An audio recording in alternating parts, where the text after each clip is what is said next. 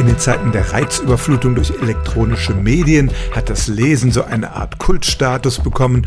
Während man früher noch sagte, Kinder und Jugendliche würden durch Schundliteratur gefährdet, sagt man heute, lies doch mal was, egal was, weil es einfach besser ist als der passive Konsum von Medien. Wie ist es aber mit den Hörbüchern? Die bieten ja zunächst mal wörtlich die gleichen Inhalte an, die auch im Buch stehen.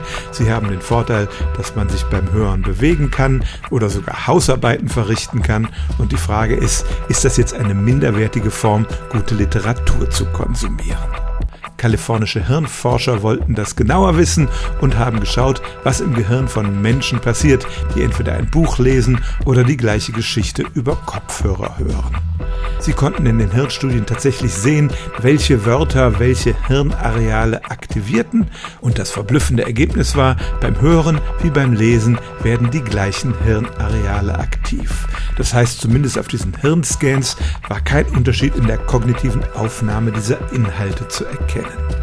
Und das ist nicht nur ein Argument gegen die angebliche moralische Überlegenheit des richtigen Buchs, sondern kann auch zum Beispiel Menschen mit Lese- und Rechtschreibschwäche ermutigen, öfters zu Literatur zu greifen, eben in Form eines Hörbuchs. Denn schaut man, was bei der Lektüre im Gehirn passiert, dann sind Hörbücher den richtigen Büchern vollkommen ebenbürtig.